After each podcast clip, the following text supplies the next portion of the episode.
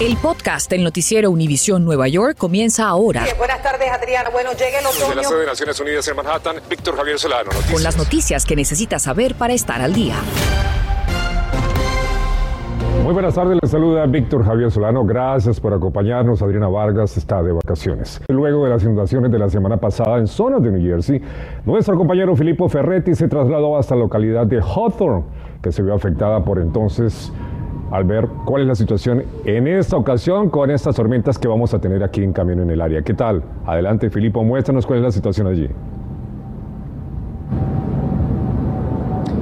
¿Qué tal, Víctor? Buenas tardes. Mira, me encuentro en este momento al borde entre tres localidades. Del otro lado del río se encuentra eh, Patterson, mientras que yo me encuentro en Fairlawn y después de la luz, ahí después de este cruce, estamos en Hawthorne. Toda esta área ha sido bien afectada y les voy a contar que así como han pronosticado nuestros guardianes del tiempo, precisamente a las 4 y 48 aquí empezó a llover. Ahora escampó, pero lo que preocupa aquí es el nivel del río que ya la semana pasada subió a un nivel tal que eh, provocó inundaciones. Precisamente a tan solo unos pies de distancia de aquí se encuentra un restaurante. El viernes pasado más de 300 personas han tenido que ser rescatadas por precisamente el alto nivel de las aguas. Sin duda, eh, en este momento no está lloviendo, hay actividades normales, pero eh, lo que podría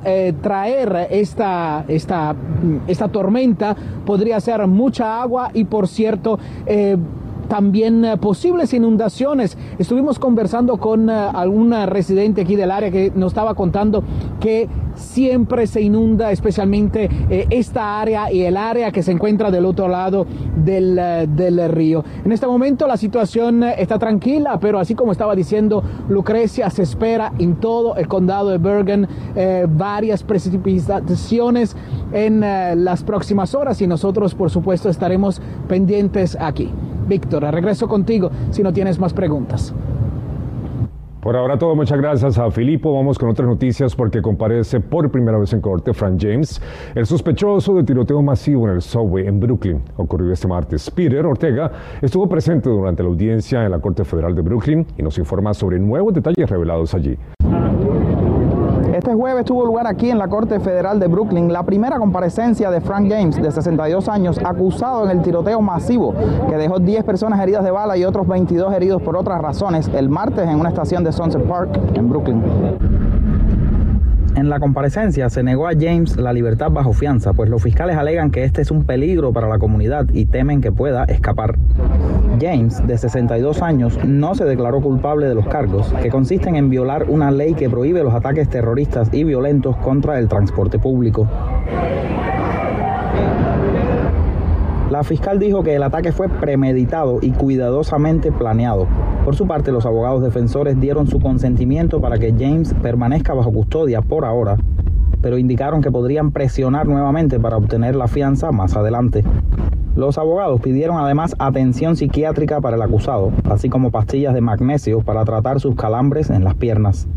La abogada de James no respondió a las preguntas de los periodistas fuera de la corte, pero advirtió que no se debe apresurar el juicio. Yesterday, Mr. James saw his photograph on the news. También confirmó que el acusado vio su fotografía en las noticias, llamó a Crime Stoppers y les dijo dónde estaba. And we caution against a rush to judgment.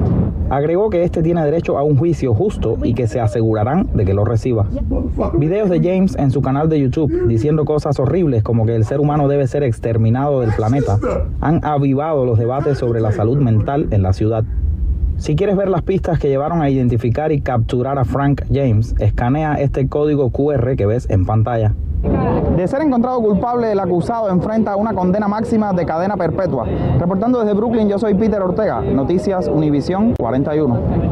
Muy bien, estamos hablando de esta situación porque resulta que este mismo martes, al momento del ataque, en Brooklyn, las cámaras estaban en tres estaciones debido a un problema técnico. Las declaraciones de que la falta de cámaras en la estación retrasó la persecución por muchas horas son injustas y engañosas. Eso lo dice en un comunicado las autoridades. En el Lower East Side en Manhattan, después de que un adolescente de 16 años fuera apuñalado. Según la policía, al parecer el menor entró a robar a una tienda y el dueño lo siguió y lo apuñaló. La víctima está en condición estable y el negociante bajo custodia de las autoridades. Bueno, luego del tiroteo masivo esta semana en el subway, muchos pasajeros podrían estar experimentando ansiedad al usar el servicio. Berenice Garner conversó con un ex sargento de NYPD, quien ofrece sugerencias útiles sobre cómo podríamos protegernos ante una situación similar. Llegamos hasta Queens para saber cómo están los pasajeros dos días después del tiroteo que alarmó a la ciudad y esto es lo que nos han dicho. Muy asustadas por lo que pasó eh, en estos días, entonces imagínense, uno sabe que sale, pero no sabemos qué es lo que va a pasar en el camino. Aunque tiene miedo, Ana debe tomar dos trenes todos los días de ida y regreso a su trabajo. Algo que esté haciendo diferente que no hacía antes, digamos. Estar atentos, eh, no ocupar los audífonos, que es una cosa que mucha gente lo hace y, y, verificar alrededor. Tenemos que vencer el miedo, no podemos dejarnos paralizar. El sargento de la policía de Nueva York nos dice que la mejor forma de vencer el terror es estar preparados. La seguridad comienza con nosotros mismos. Tenemos que estar alerta. Eh, de lo que nos dice la intuición. Otra de las cosas que recomienda el experto es que en lugar de esperar justo al lado del tren, pues que espere aquí al lado de la pantalla, con eso sabe exactamente cuándo llega el tren. Ahora, si hay policías, trate de mantenerse cerca a ellos o en su defecto, busque una cámara de seguridad. Lo otro importante es nunca pararse aquí al borde de la plataforma, siempre péguese lo más posible a la pared y no permita que gente pase detrás suyo que lo pueda de pronto empujar. En cuanto a los vagones, antes de subirse, prefiera uno que no esté muy desocupado. Y si ve un desamparado o una persona que le produce miedo, trate de cambiar. ¿Tú sabes qué? Deje que ese tren pase, espera otro. Se dice que es mejor perder un minuto en la vida que no la vida en un minuto. Y estas recomendaciones aplíquelas a todos los escenarios, ya que solo un 2% de los crímenes de la ciudad pasan en los trenes. ¿Podemos garantizarle la seguridad a los pasajeros en el transporte público de la ciudad de Nueva York? Si nos ponemos a ver las estadísticas, tienes más seguridad en un, en un tren que tienes cruzando una calle hoy en día. Y, y tenemos que recordarnos que el sistema de tránsito hoy en día está lo más seguro que ha estado en los últimos 30 años. La MTA también asegura que el número de pasajeros continúa en ascenso después de que durante la pandemia bajaran de 6 millones diariamente en promedio a solo 3. En Queens, Berenice Garner, Noticias Univisión 41. Estás escuchando el podcast del noticiero Univisión Nueva York. Entre tanto, el agente de seguridad de una escuela del Bronx fue acuchillado al impedir que un sospechoso agrediera a una maestra esta mañana. El agente recibió un corte en la oreja y se espera que se recupere. Ocurre días después de que una estudiante de 16 años muriera baleada frente a una escuela en el mismo condado, por lo que el sindicato de guardias escolares está pidiendo más agentes. Más temprano conversé con un representante de la Unión 237 que representa a esos trabajadores. Señor Coto, gracias por estar con Noticias Univisión 41. ¿Qué significa para los trabajadores responsables por la seguridad escolar este nuevo incidente en una escuela pública del Bronx? Esto afecta a todo el mundo porque nosotros estamos viviendo en una hora la vida de peligro, eh, la cosa tan mala y eso afecta los estudiantes, los padres y las madres y eso es bien feo. Señor Coto, se han presentado recortes en la planta de personal de vigilantes escolares. ¿De qué manera han resultado afectados y esto cómo está seguramente haciendo que se empeore el problema de la violencia dentro de las escuelas? Antes eran 5.500, ahora tenemos 3.700 y la violencia en este año de 2021 para ahora, la violencia en la escuela tan mala, en dentro y afuera. Y no tenemos muchos agents y necesitamos más safety agents y la ciudad, la pena que ellos ven eso. Pero el alcalde dice que él va a meter más clases en School Safety. Porque yo, yo quiero ver eso, porque yo no veo eso. Señor Charlie Cotto, representante de la Unión 237, que representa a los trabajadores vigilantes de la seguridad escolar. Muchas gracias por estar con Noticias Univisión 41. Buenas tardes.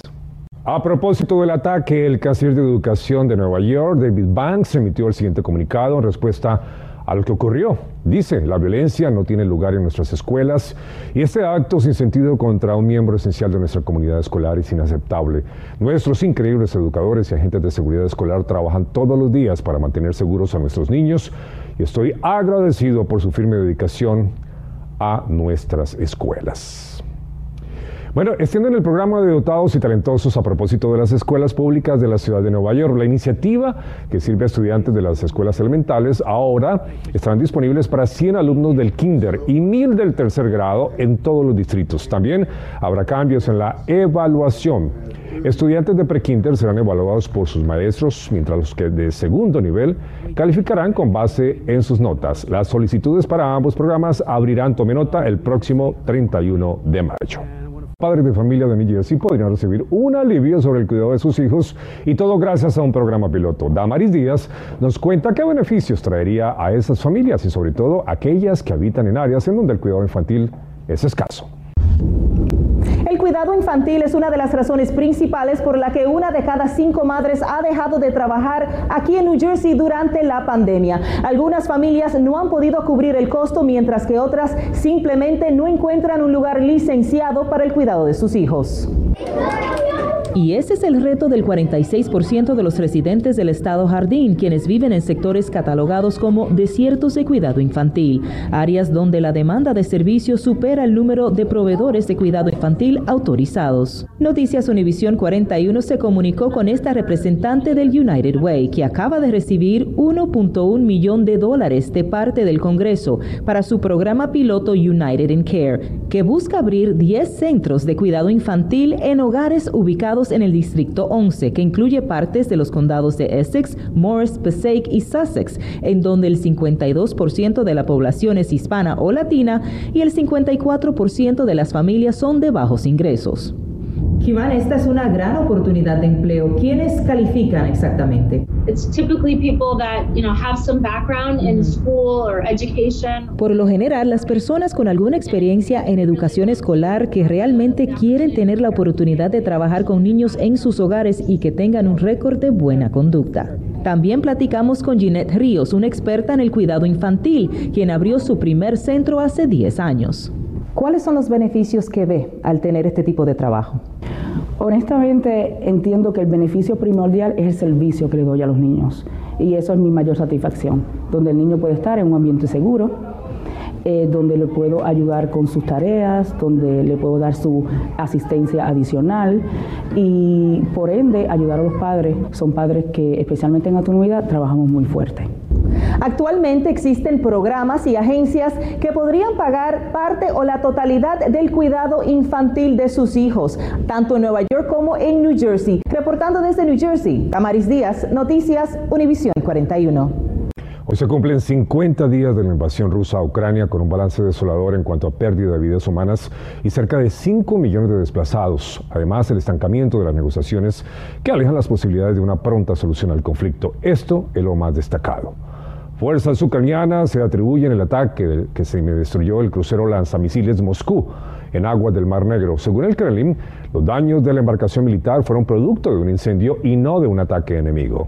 Entre tanto, tropas rusas destruyeron la aeronave llamada Sueño de fabricación ucraniana y considerada la más grande del mundo. El avión N-225 era un símbolo del orgullo para la aeronáutica ucraniana. El gobierno ruso amenaza con desplegar armas nucleares en sus fronteras con Finlandia y Suecia en caso de que esas naciones ingrese a la alianza militar NATO. Algunos países vecinos aseguran que Moscú ya tiene armas nucleares instaladas allí. El fiscal jefe de la Corte Penal Internacional, Karim Khan, llegó a Ucrania para reunirse con el primer ministro de ese país, donde anunció toda la disposición de ese organismo para investigar lo que llamó las violaciones brutales de Rusia a las leyes humanitarias internacionales. Gracias por escuchar el podcast del noticiero Univisión Nueva York. Puedes descubrir otros podcasts de Univisión en la aplicación de Euforia o en univision.com diagonal podcasts.